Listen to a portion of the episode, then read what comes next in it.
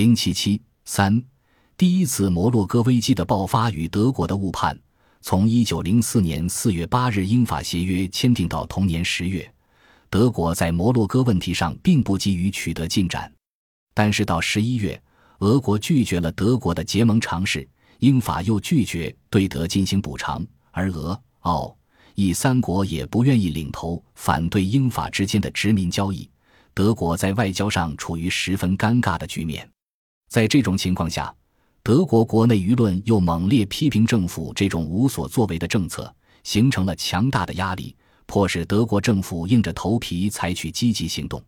德国驻摩洛哥城市丹吉尔的外交官屈尔曼建议，由威廉二世借在地中海巡游之机在摩洛哥登陆，公开承认摩洛哥苏丹拥有独立的主权。但威廉二世本人更倾向于以某种更为和解的方式将法国拉入大陆联盟。并不愿意采取这种强硬措施。然而，到一九零五年一月，一个法国军事代表团被派往菲斯，从而表明法国外长德尔卡塞不再征求德国意见，直接用事实上的控制来取得主动。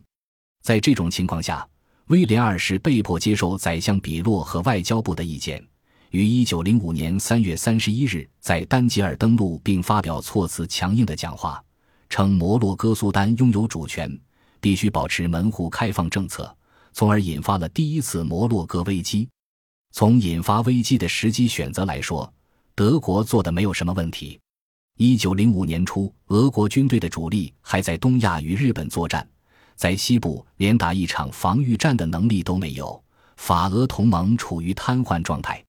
法国外长德尔卡塞急于形成英法协约，并在外交上打击德国，实际上也犯了冒进的错误。使法国在外交上和军事上都处于脆弱的地位。从危机开始的实际效果来看，德皇在丹吉尔讲话这一突然行动，也确实把法国打了个措手不及。德尔卡塞被迫主动找德国谈判，而英国则担心法德之间以英国为代价做交易。英国外交大臣兰斯多恩称，法国政府可能被诱使在世界其他地方做出某种让步。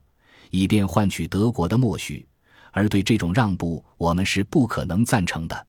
为防止这种结果，英国表示坚决支持法国，但又避免做出任何具体的承诺。所以到此时为止，如果德国在战略上运筹得当，完全可以轻易地取得一场外交胜利，并且可以在英法协约中制造裂痕。但是德国的决策者再一次做出了错误的估算。在俾斯麦时期，德国处理危机有一条不成文的原则：在德国是主要当事国的时候，尽量采取双边渠道，以便发挥德国的实力优势；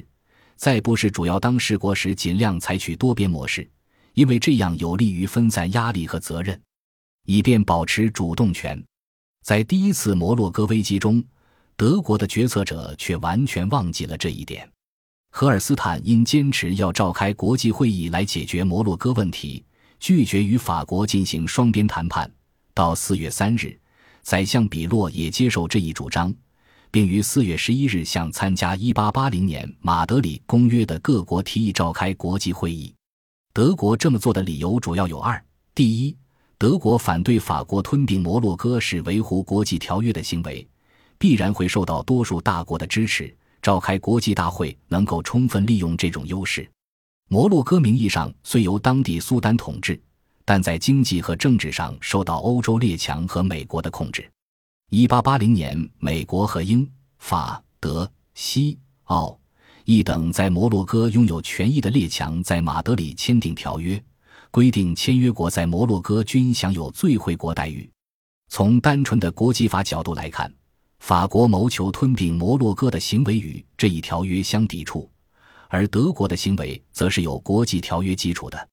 根据荷尔斯坦因的判断，德国提出在摩洛哥实行门户开放肯定会得到美国的支持。这样一来，英国出于对美国总统西奥多·罗斯福的畏惧，也会被迫支持。西班牙虽然与法国在摩洛哥问题上达成了协议。但内心仍担心法国在摩洛哥的扩张最终会损害西班牙的利益，因此也会支持德国的立场。而意、奥两国作为德国的盟国则更没有问题。第二，国际会议既能保证击败法国，又不至于损害法国的尊严，因而不会妨碍事后法德关系的和解。在赫尔斯坦因看来，国际会议是一种集体行动，是击败法国的各种方式中对法国伤害最小一种。比如，法国1814年败于反法同盟，就不像1870年败于普鲁士那么感觉受屈辱，而且。德国也希望借此机会集中打击法国外长德尔卡塞。所有的批评与攻击要尽可能体现出对法国国民感情的尊重，要针对德尔卡塞系统的傲慢的、笨拙的反德政策。和以往一样，德国的战略判断中充满了一厢情愿的成分，特别是在美国的态度上。德国认为，美国既然在中国追求门户开放。那么，同样也会在北非支持这种政策。实际上，西奥多·罗斯福已经对德国做了否定的答复，称他对中国的门户开放政策已经很难在美国国内得到支持，在北非实行这样的政策就更不可能取得美国国内理解。一九零五年四月二十日，罗斯福再次强调对支持在北非的门户开放不感兴趣，称美在摩洛哥的利益没有大到让美国政府卷入此事的程度。但这些都没有引起德国的重视。德国下定决心，坚持要通过召开国际大会来解决摩洛哥问题，拒绝法方关于双边谈判的一切建议。荷尔斯坦因甚至让德国驻法外交官避免与法国外交部进行正式接触，一是在巴黎的外交官看到我们并没有向法国主动提出过什么东西。